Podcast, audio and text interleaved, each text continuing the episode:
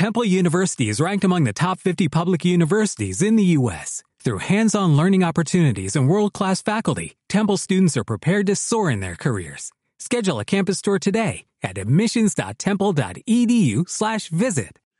Nació en Argentina, pero se exilió a los 16 años junto a su familia en Israel, donde estudió ciencias políticas en la Universidad de Tel Aviv. En 1982 se traslada a Estados Unidos y obtiene el título de máster en finanzas internacionales en la Universidad de Columbia. Comenzó su carrera como trader en Wall Street en 1986 en el banco suizo UBS y después fue Senior Managing Director y co-head de Emerging Markets y Global Effects en Bear Stearns, además de fundar el Emerging Market Fund, el más grande y redituable del banco. Desde 2009 es cofundador y managing partner de AdCap. Javier es hermano del fallecido ex canciller Héctor Timerman e hijo de Jacobo Timerman, periodista y fundador de los diarios Primera Plana y La Opinión. Podría quedarme horas preguntándole por ellos, pero esto es un podcast sobre finanzas y hoy particularmente me interesa conversar con él sobre trading.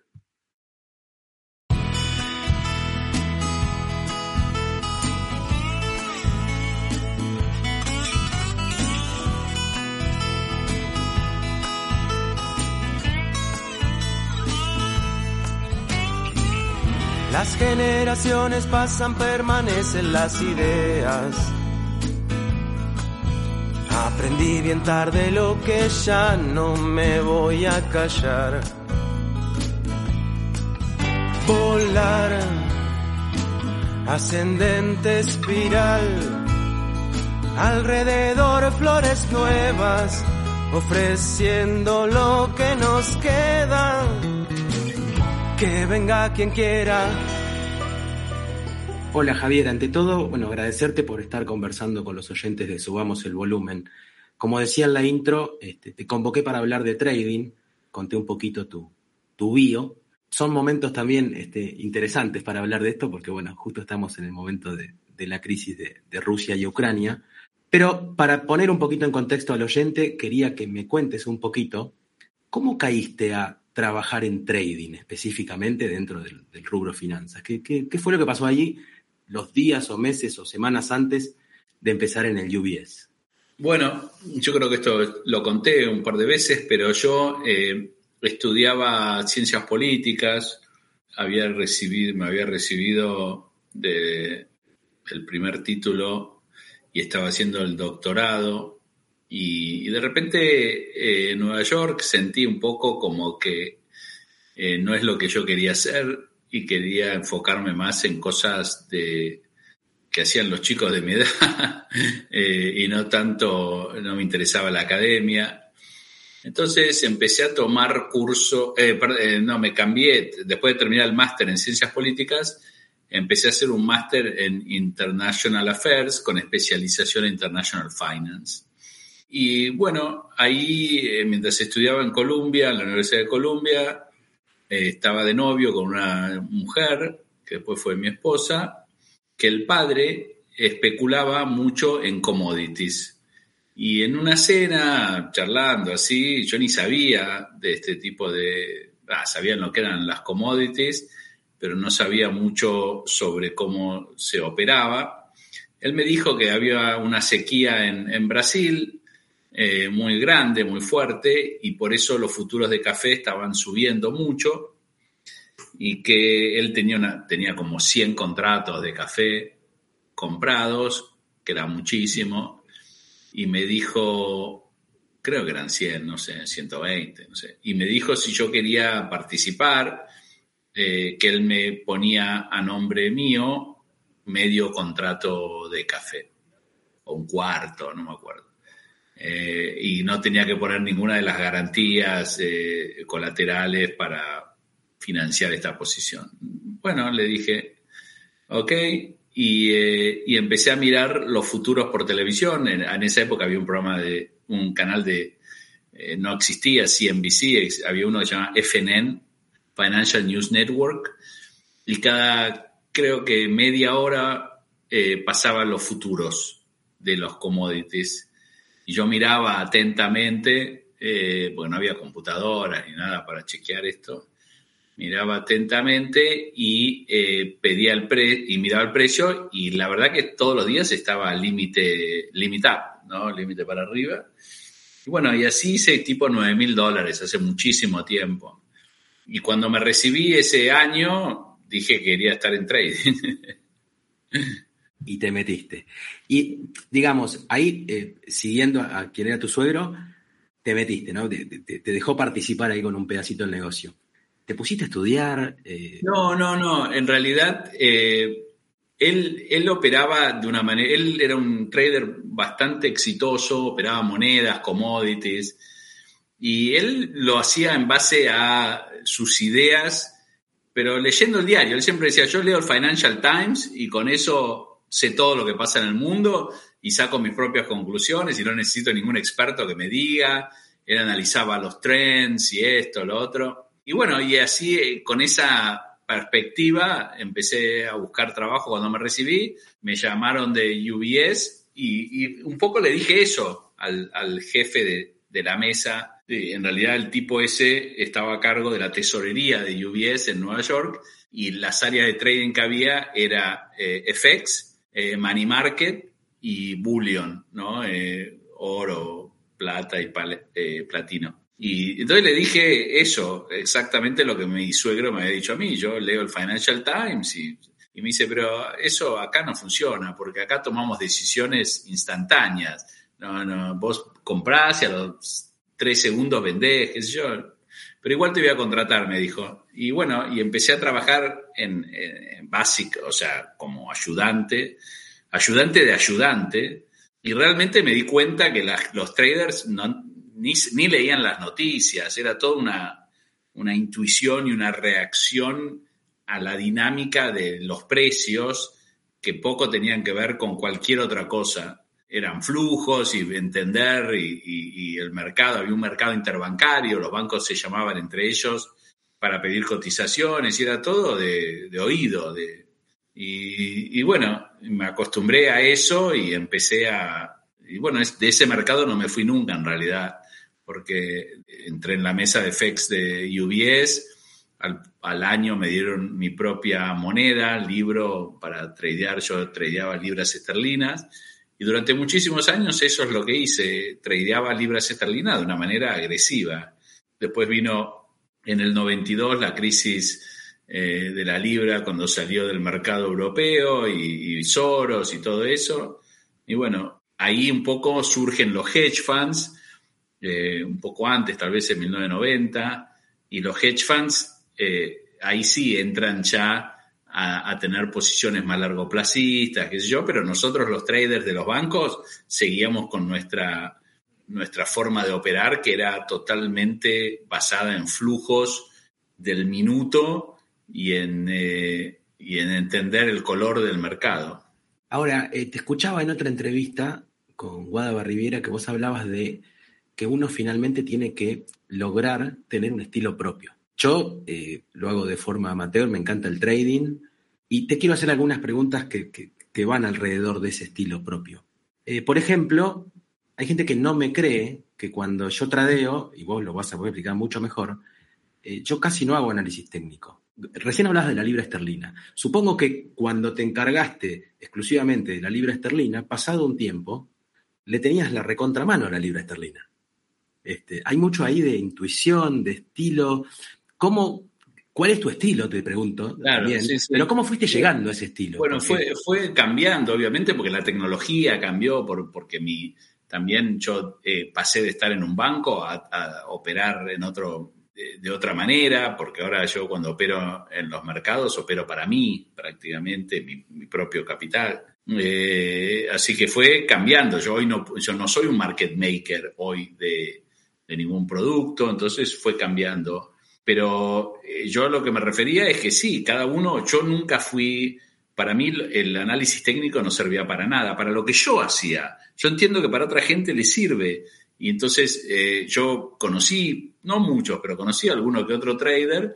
Me acuerdo de un trader que, que con una posición de uno que perdía prácticamente todos los días haciendo análisis técnico, pero cada tanto una vez por año, tres veces por año, diría yo, agarraba un tren. Eh, ahora, no sé si tenía trabajo para ese entonces, porque perdía, como perdía todos los días, después de tres meses, cuatro meses, cinco meses, la gente se cansa y lo echa. Hubo un año que ese, ese trader agarró con una posición muy chiquita un trend espectacular. Estaba short la libra contra el yen en el 92, 93. Fue un trade espectacular, pero espectacular. Pero bueno, eh, hay que tener la disciplina para saber que vas a perder muchas veces, que vas a estar whipseado muchas veces. Y yo no, yo, yo hacía un, un trading más cortoplacista basado en la psicología del mercado, en lo que el mercado estaba mirando para tratar de ser contrario a eso. Entonces yo generalmente cuando era un market maker o cuando estaba con un libro grande en el banco, trataba de entender los flujos y cómo operaba el mercado.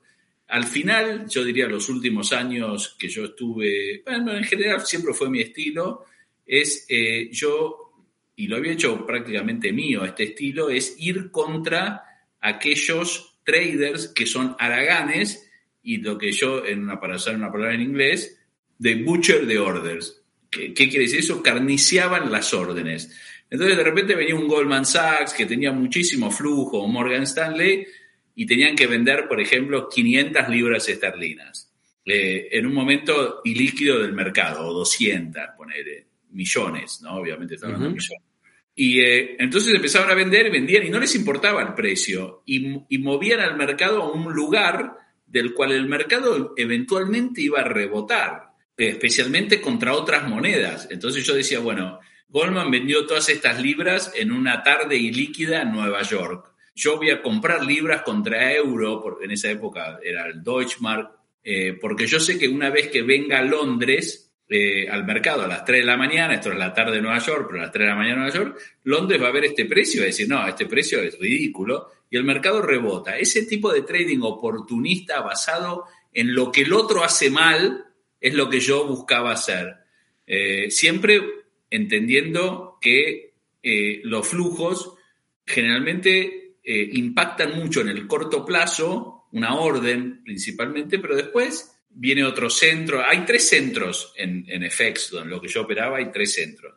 Está Asia, Europa y América. Entonces, generalmente había una costumbres o cosas que pasaban, que yo me daba cuenta que, eh, por ejemplo, en Asia, los asiáticos solo les importa el yen y la moneda china ahora, pero en esa época no había moneda china, así que era el yen. Y todo lo demás no les importa. Entonces, si le entra una orden en cualquier otra moneda, la carniceaban. Y ahí es donde estaba yo. Entonces, yo estaba todo el tiempo, a diferencia de mis colegas, todo el tiempo mirando la maquinita para ver si alguno estaba haciendo una carnicería en algo. Y cualquier cosa que se movía, que no era yen, porque yen los asiáticos saben, pero en cualquier otra moneda que no sea asiática, yen, franco suizo, yo decía, no, a estos precios los asiáticos están haciendo locura, porque no les interesaba. Cuando venga a Europa van a corregir. Yo lo que nunca hacía era nunca me tiraba contra los centros que tenían un, expertise en esa moneda. Entonces, si la, movía, la moneda se movía mucho en, por ejemplo, si, si la libra se movía mucho en Londres, yo asumía que ese era un movimiento ok. Yo buscaba los movimientos en los, en los momentos ilíquidos de centros que no tenían nada que, eh, que, que, no eran expertos en esa moneda y que no estaban dispuestos a asumir ningún tipo de riesgo, entonces carniciaban las órdenes. Ese era un poco mi estilo, entonces yo jugaba con eso. Con, con la, ahora parece muy básico, pero en ese momento no lo era, que era mirar, o sea, la gente operaba dólar contra libra esterlina, dólar contra yen, dólar contra eh, franco suizo, dólar contra el dólar canadiense, pero no miraban las monedas entre ellas. Y esas monedas tenían una correlación que nadie miraba. Entonces, si el dólar eh, canadiense caía mucho porque había una orden de comprar canadiense, pues, si el dólar contra el dólar canadiense eh, se caía mucho porque había una orden de comprar canadiense contra dólar americano, eso ponía a la, al cross, lo que nos llamamos el cross, entre canadiense y, Deutschmark a un, precio ridículo, que después iba a venir un centro nuevo a ponerlo en equilibrio. Y en eso jugaba mucho yo. Ahora, esto que contás, Javier, hoy con, la tecnología, el avance, la velocidad, ya no se puede, ¿no? No, eh, se puede más o menos, se puede más o menos. Lo que no se puede hacer con la tecnología que pasó, que después, esa fue la primera gran, creo yo, lo que yo de alguna manera y otros traders, pero éramos pocos, descubrimos, que ahora parece básico, pero en esa época no era básico, porque el trader que hacía Deutschmark miraba solo el Deutschmark y el que hacía eh, canadiense miraba, y nosotros, jovencitos en esa época, mirábamos a estos dinosaurios y decíamos, estos son unos estúpidos. Eh, en vez de salir a, carniciar la orden y vender dólares contra el Deutschmark a cualquier precio, me los quedo y vendo otra cosa que todavía no se movió. Y después veo cómo salgo. Eso fue, revolucionó un poco el mercado. La segunda gran revolución, que a mí me hizo ganar mucha plata, fue las correlaciones, que ahora también parecen básicas. ¿Qué eran las correlaciones? Y cuando caía el mercado de acciones, y cuando había aversión al riesgo, había activos que se valorizaban y activos que eh, se caían. Por ejemplo, cuando había eh, eh, aversión al riesgo, subía el yen, subía el franco suizo, subía se, se, debilitaba el dólar canadiense, el dólar, los dólares de los commodities. Y eso eh, ocurría no en instantáneo. Entonces vos, por ejemplo, veías, ponele, para darte un ejemplo, yo estaba de vacaciones y no miraba el mercado, pero a las 4 menos cuarto de la tarde, hora de Nueva York, o a las 4 de la tarde, hora de Nueva York, cuando cerraba el mercado de acciones, yo miraba cómo había cerrado. Estaba, llamaba de la playa, ¿no? Miraba cómo había cerrado el mercado de acciones, veía que había caído bastante. Entonces, ah, cayó bastante, bueno, entonces compraba yen, compraba dólar canadiense, eh, compraba franco suizo, etc. Y esperaba que el próximo centro, que es Asia, o si no Europa, miren que las acciones cayeron, que la petita y se muevan en esa dirección. Especialmente pasaba con monedas como la corona sueca, la corona noruega, eran monedas que se movían muy en tándem con el riesgo, muy. Eh, y que muy poca gente operaba. Yo operé muchísimo. Los últimos años, yo diría, operaba principalmente la, eh, la corona noruega, la sueca y el, dólar contra el, el, RAND o RAND sudafricano. Son las monedas por excelencia de aversión al riesgo o de riesgo. O cuando sube el riesgo hay que comprar esa moneda. ¿Qué pasó después? Que esto que nosotros hacíamos mentalmente, yo diría en el año 98, 95, no, 96, a partir del año 96, empezó a hacerse a través de los algoritmos, pero mucho después, yo diría en el 2012, pasó a hacerse eh, a través de los algoritmos. Y los algoritmos veían que se caía un poquito la acción y eh, como era todo electrónico, vendían y compraban las monedas. Hacían lo mismo que nosotros, pero, pero en forma constante, con lo que no te permitía capitalizar estos flujos. Entonces, si el mercado había subido, había subido, no podías capitalizar eso en otro centro de trading porque ya el algoritmo lo había, el algoritmo estaba todo el tiempo en el mercado y ya no hay más traders, tampoco no hay más traders que carnicean las órdenes, o sea, todo eso se acabó. Entonces, lo que yo decía en esa entrevista es, vos tenés que mirar tu estilo, qué es lo que a vos realmente te sirve, cuál es tu tolerancia al riesgo, sos una persona que vos eh, crees que los charts sirven, entonces, bueno, te quedás con esa, esa forma de operar o sos más de creer en los fundamentals y decir, bueno, pero para eso hay que, hay que tener un estilo, perdón, una filosofía y una estrategia, porque si vos crees en los fundamentals, pero tenés muy poca eh, tolerancia para los movimientos, porque te estopiás, va a fracasar, por más que vos podés estar 100% correcto en tu análisis fundamentalista del mercado, si vos no tenés las órdenes puestas para evitar que te estopeen el whipsaw, ¿no? Que en, definitiva, yo a mis traders les decía, eviten el whipsaw. O sea, cuando vos tomás la pérdida es porque realmente no aguantás más. Porque si tomás una pérdida es difícil volver. Entonces yo lo que trataba de hacer es cuando una posición me iba en contra, tratar de defenderla de alguna manera, ya sea vendiendo un poco más, recomprando, hasta tratar de salir even. Yo no, no era de los que creían que vos tenías que apostar poco para ganar mucho. Yo soy de los que cree que hay que apostar mucho para ganar poco. Es lo mismo, es una cuestión de probabilidades. Te lo pongo en otras palabras, porque también te escuché hablar de eso, del stop loss, del no uso del stop loss. Y yo, esto que vos decías, compro, vendo, recompro para quedar even, yo siempre tomo también, y, me gustaría saber tu opinión respecto de eso, no tu opinión de lo que hago yo, sino la, tuya como trader, de que uno, cuando, yo por ejemplo, eh, para mí es importantísimo el tamaño de la posición, ¿no? Nunca, nunca quedar pedaleando en el aire, digamos, tan jugado, tan, tan regalado por hablar en criollo. Y esto de que un trade empieza, después vemos si va a durar segundos, minutos, días, meses, y uno lo tiene que ir adobando, acomodando, ¿no? Este, hasta llegar a que de alguna manera ese trade acompañe la idea que uno tenía inicialmente. O sea, la convicción que uno tenía de, que eso tenía que ser así. Hay dos, hay dos modelos. O sea, están los tipos, como te digo, que dice ponen posiciones inmensas, stops muy cerca.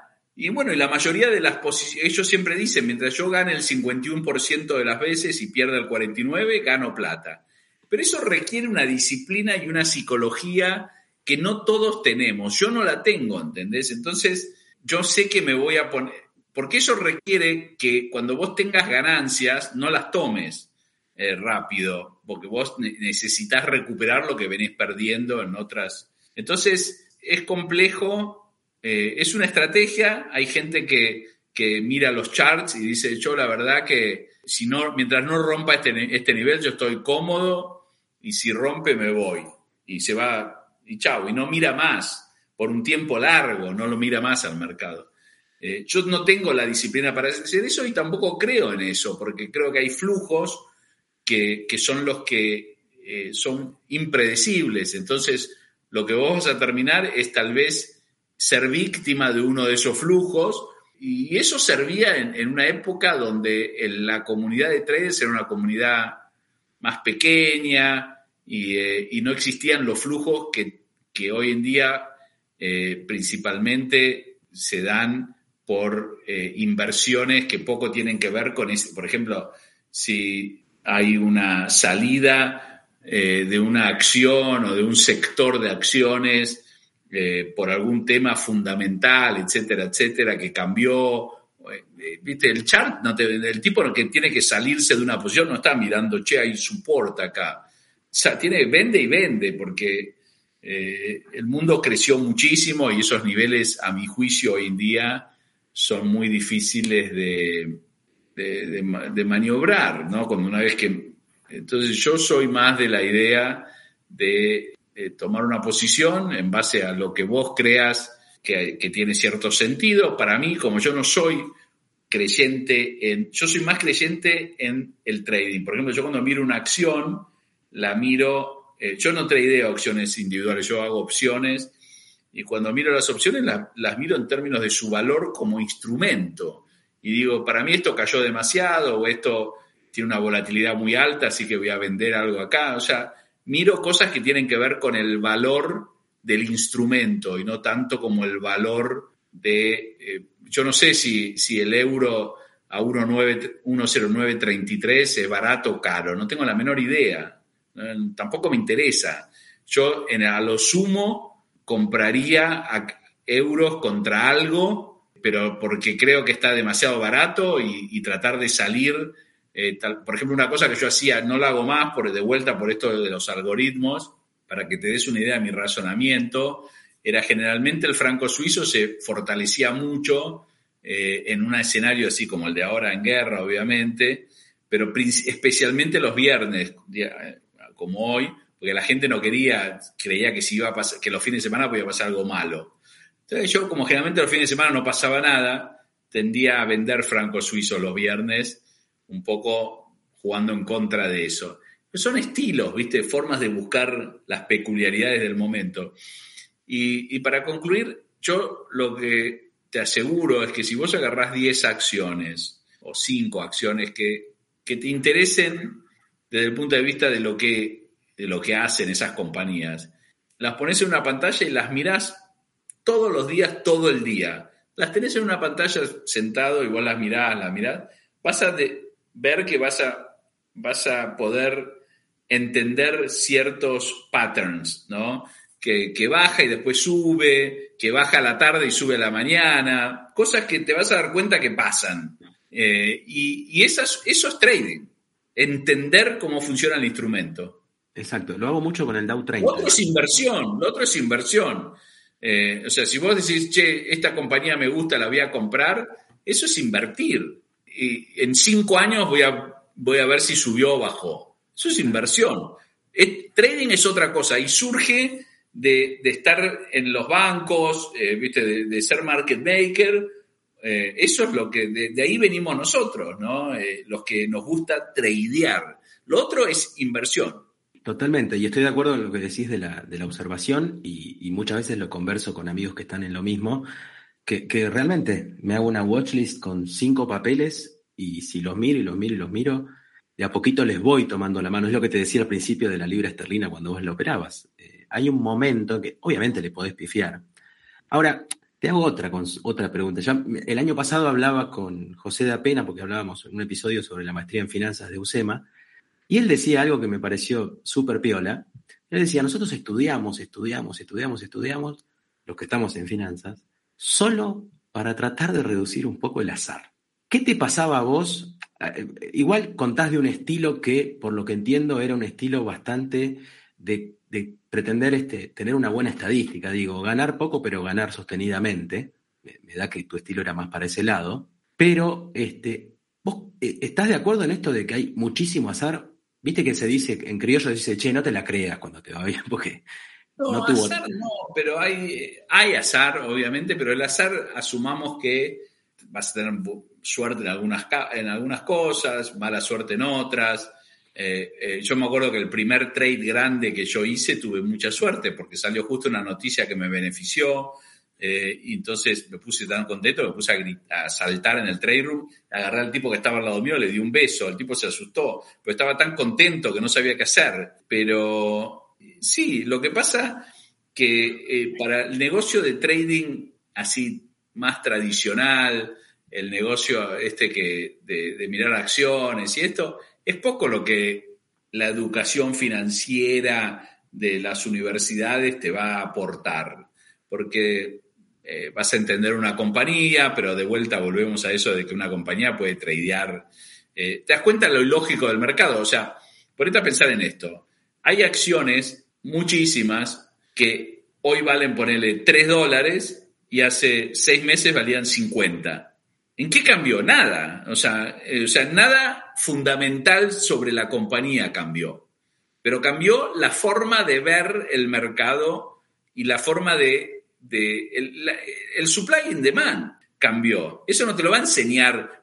si vos hubiese dicho, mira, yo cuando la acción valía 50, hice un análisis del balance sheet que aprendí en la USEMA estudiando finanzas y llegué a la conclusión de que en 50 era caro, pero en 40 estaba más o menos bien. Vale 3. Entonces, si realmente haber estudiado ese máster en finanzas te ayuda a entender el valor real de una compañía, serías multi recontra millonario, porque en 50 hubieses vendido porque vale 3. Entonces, lamento decir a muchos oyentes, espectadores, lo que sea, que es muy bueno saber y es muy bueno estudiar, pero para esto no se necesita, pero se necesita para otras cosas.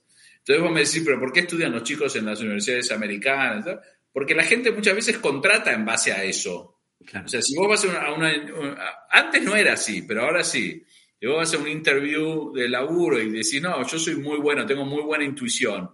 ¿Y qué título tenés? No, nada, porque soy tan bueno que no, me interesa. Y tipo, no te contratan porque hay protocolos. Ahora, si vos decís, no, yo fui a Harvard y estudié como mi hijo, fue a Harvard y estudió filosofía.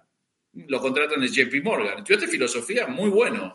Contratado en JP Morgan.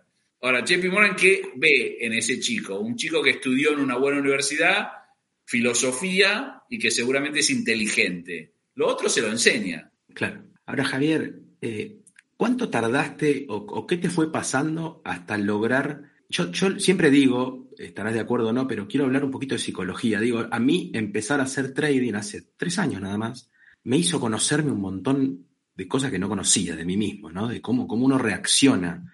Y a veces cuando uno tiene un estilo y te dicen, che, ¿vos qué haces? ¿Cómo lo haces?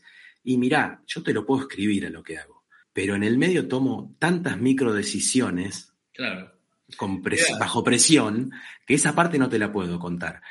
¿Qué, qué podés decir vos de la psicología? Eh, la psicología es fundamental. A mí la verdad que algún día me gustaría con un psicólogo, no lo pensé en un momento escribir un libro sobre trading y psicología, pero mira, te voy a contar una anécdota. Yo en el año 91, eh, ya hacía cinco años estaba en el mercado, era un trader, nada más que un trader, pero trader senior, llamémoslo, y mi PNL, eh, más o menos en el banco en el que estaba, estaba en Lehman Brothers en ese momento, un buen día podían ser 30 mil dólares para la compañía, obviamente, si no, generalmente estaba entre los 10 mil, 15 mil dólares eh, por día. Y si perdía, más o menos perdía eso también. Y me deprimía si perdía. Y conocí un, un argentino, no importa el nombre, que eh, operaba deuda emergente, que recién estaba saliendo. Recién, recién. Y nos hicimos muy amigos con las mujeres, mi mujer, su mujer, el, amigos sociales, ¿no? En Nueva York. Y el pibe había abierto un hedge fund, uno de los primeros hedge funds que hubo en, mercados emergentes, en deuda eh, latinoamericana, de deuda en general de mercados emergentes. Manejaba, me acuerdo, 100 millones de dólares, que eran de amigos, familiares, guita de él, etc. Y a veces y nos veíamos muchísimo, no teníamos hijos, ninguna de las dos parejas, íbamos a comer mucho. Y me acuerdo que a veces me llamaba a la oficina y me decía, hoy perdí un palo. Entonces yo le decía, no vamos, suspendo la cena. No, ¿por qué? Me decía. No, íbamos a ir a cenar. Sí, vamos a cenar. digo, pero perdiste un palo. No, no te preocupes. Bueno, después, si no me llamaba y decía, gané un palo hoy. Uy, celebramos. No.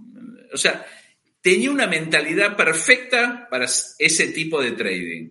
No se molestaba si perdía un palo, no se deprimía, lo tomaba como parte de su negocio tenía una, su psicología era perfecta para el trading, tipo no cambiaba su rostro. Ahora, si yo, por ejemplo, no tenía esa, e, esa capacidad de riesgo, perdía 30 lucas, me amargaba, tomaba malas decisiones, no, no mías, eh, del banco.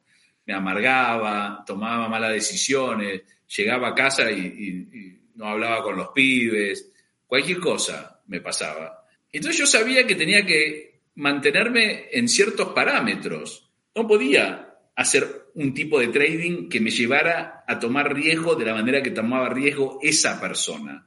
Y la plata era de la compañía. Entonces, muchas veces yo tenía traders que no ganaban ni perdían, porque tenían miedo de perder. Yo decía, pero escuchame una cosa, vos tomás muy poco riesgo, casi nada. Así no vas a ganar y no vas a perder. Y sí, porque tengo miedo de perder y que me echen. Pero te voy a echar si no, o sea, si no traías también te voy a echar. O sea, no era una persona para este negocio, si no tenía la, viste, tenés que arriesgar. Pero lo que no tenés que hacer es arriesgar si, tú, si vos psicológicamente no estás preparado para toda la carga emocional que, que lleva a perder plata. Y tomar, y aparte lo, lo peor de esto es que vos tomás decisiones Vos, por ejemplo, decís, me gustan tres cosas y agarrás una. Justo la que, la que bajó, la que está bajando. Dice, la puta madre, las otras dos subían, qué boludo que soy un pelotudo. No, no sos un pelotudo. Pero vos crees que sos un pelotudo. Si vos crees que sos un pelotudo, este negocio no es para vos. En cambio, eh, si vos decís, bueno, es parte de lo que hago, ¿no? Otra cosa muy importante, si vos, por ejemplo, decís, bueno, yo no tolero más, estoy perdiendo, voy a salirme porque no tolero más esto. Salís de la posición apenas saliste, rebota, si vos te considerás un pelotudo, este negocio no es para vos. El 90% de la gente se considera un pelotudo. Si sale de una posición y rebota inmediatamente. Entonces, todas estas cosas forman parte de lo que hace un trader poder formar su propio estilo, que es lo importante, para sentirse cómodo y seguro tomando posiciones. Eso que decís de, de que rebota, sirve también para, el caso contrario, ¿no? Eh, que siga ganando otro. Yo, yo este, que siga ganando otro. Yo facturé, digo, cuando me va bien, cuando es al revés. Tampoco sentirse un tonto porque te fuiste y, siguió subiendo, o porque te fuiste de un short y siguió bajando. Nadie se murió pobre por tomar ganancia. Exactamente. Ahora te pregunto una cosa más, Javier, y me interesa este, que me lo cuentes si, si te ha pasado. Si psicológicamente vos te comportabas o sentías o, o actuabas distinto cuando el trading era para UBS, o sea, para, los clientes de, tu trabajo, o cuando lo hacías por moto propio, con tus ahorros? Mira, algo que yo nunca logré es poder, O sea, yo eh, cuando tradeaba para UBS, no tradeaba para mí, pero cuando yo perdía plata para el banco, me sentía de la misma manera que me siento ahora cuando pierdo para mí. Y yo muchas veces veía compañeros o gente que tomaba posiciones inmensas y ganaban y perdían y los echaban. Pero el tipo decía, bueno, en algún lugar voy a, voy a, voy a hacer un home run y, ¿viste? y yo no podía hacer eso. Yo sentía que si yo perdía plata para la institución donde estaba trabajando, era como que yo perdía la plata, entonces nunca logré separar. separar. Y la verdad que esa fue una falla mía, porque yo debería haber entendido que trabajando para un banco puedo tomar posiciones más grandes. Pero eso depende un poco también del contexto, los jefes que vos tengas, qué esperan de vos, etcétera. Pero yo yo, es difícil cambiar muchas veces. Yo trabajaba, como te digo, cuando yo entré en este negocio, los grandes, el riesgo lo tomaban los grandes bancos, Citibank, eh, Barclays y los grandes bancos. Y después estaban los bancos más chicos, que eran los bancos de inversión, tomaban menos riesgo, etcétera. Y, yo eh, trabajaba en ese momento en Lehman Brothers, después en Bear Stearns, y nosotros ganábamos bien, nos pagaban bien, ganando relativamente poco, porque era más, consideraban estos bancos que como había menos flujo, era más difícil ganar plata estando en Lehman que estando en Citibank, que veías mucho más cosas. Entonces te pedían menos PNL y te pagaban más. Y después eso fue cambiando y los Goldman de este mundo empezaron a tomar más riesgo. Y a veces es difícil irse de, de una... O sea, si yo estoy tomando poco riesgo en Lehman o en, en y me voy a, Goldman y me dice, no, ahora tenés que tomar mucho más riesgo. A veces es difícil, por eso la psicología es tan importante. Hay gente que, que lo puede hacer y otros que no lo pudimos hacer. Yo no lo pude hacer. O sea, yo eh, siempre trabajé en instituciones donde el riesgo eh, no, tenían tanto apetito al riesgo. Eh, en ese momento yo me acuerdo que yo tenía amigos que laboraban en Goldman o en Morgan Stanley y tomaban posiciones inmensas, tenían PNLs a veces perdían o ganaban 20 palos para la compañía. Nosotros, en, la compañía que yo trabajaba, en Bersters, no, no teníamos esos apetitos y es difícil cambiar, es muy difícil cambiar. Y yo te garantizo, yo te garantizo que si vos sos una persona que opera eh, en ciertos, eh, con ciertos parámetros y después en algún momento, eh, no sé, tenés mucha más plata, te va a costar tomar más riesgo. Javier, eh, yo para ir este, un poco terminando esta conversación, este, te quería preguntar esto de que está, como la, idea generalizada de que el trader así profesional, ¿no? Eh, es, un trabajo súper estresante, que, te quema, que tiene una, vida útil corta. ¿Vos crees que es así? Eh, en realidad estás hablando. para vos el trading. Por eso, estás hablando, vos estás hablando de que tenés un yo no sé, yo te, te, voy a hacer, te puedo hacer una confesión Sí. Eh, yo no sé usar un Excel. No sé. Porque, o sea, yo era un trader, operaba, compraba, vendía. En mi época no había Excel. Eh, nunca aprendí. Ahora, si vos mañana me decís, mira, mañana tenés que hacer una presentación usando este Excel, esta otra cosa, para mí sería un estrés tremendo. Tremendo, tremendo, tremendo. Pero si vos me decís, yo tradeo, pongo posiciones, a veces tengo posiciones de eh, inmensas, opciones, eh, viste, no me causa estrés. Lo vivo como algo que yo hice toda mi vida y lo sigo haciendo y lo hago en momentos, eh, a veces hubo un día, estaba viajando con un colega hace no mucho, un par de años, en 2016 creo, eh, estábamos yendo de, de Miami a LA, creo, para ver clientes. Y en el viaje yo empecé a tradear en el avión. El tipo dormía al lado mío, mi, colega. Eh, fue el día que ganó las elecciones Macron, me acuerdo. Y que fue una especie de shock y el mercado, bueno, se movió mucho. Era un domingo a la tarde. Y yo tradeaba desde el avión. Perdía y ganaba y perdía y ganaba desde el avión. Y mi amigo dormía. Mi amigo se despertó en un momento y me dice, ¿alguna novedad? Y yo le digo, pero yo ya perdí, gané fortunas y vos durmiendo. No me causaba estrés a mí, tenía mala conexión, etcétera, etcétera. Pero otras cosas me producen estrés, ¿viste? Cosas que tienen que ver con lo que a otros seguramente no le producen. Entonces, es, un trabajo como cualquier otro, realmente como cualquier otro. Lo que pasa es que no todos los trabajos son iguales.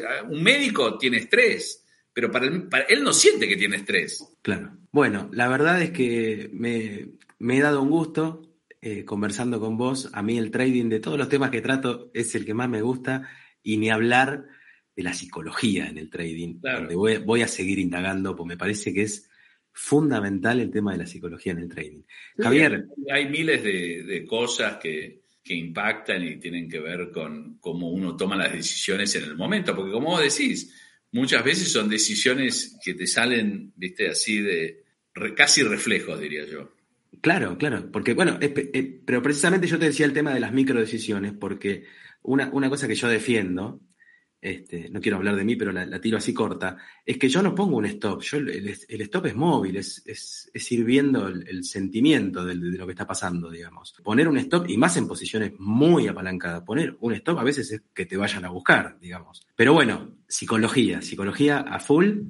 Te agradezco nuevamente que, hayamos conversado. Escribite ese libro, que tenés muchísimo más que yo para contar. Este, escribítelo algún día. Javier, mil gracias por tu tiempo. No, gracias. Que tengas buen fin de semana. Chao, chao.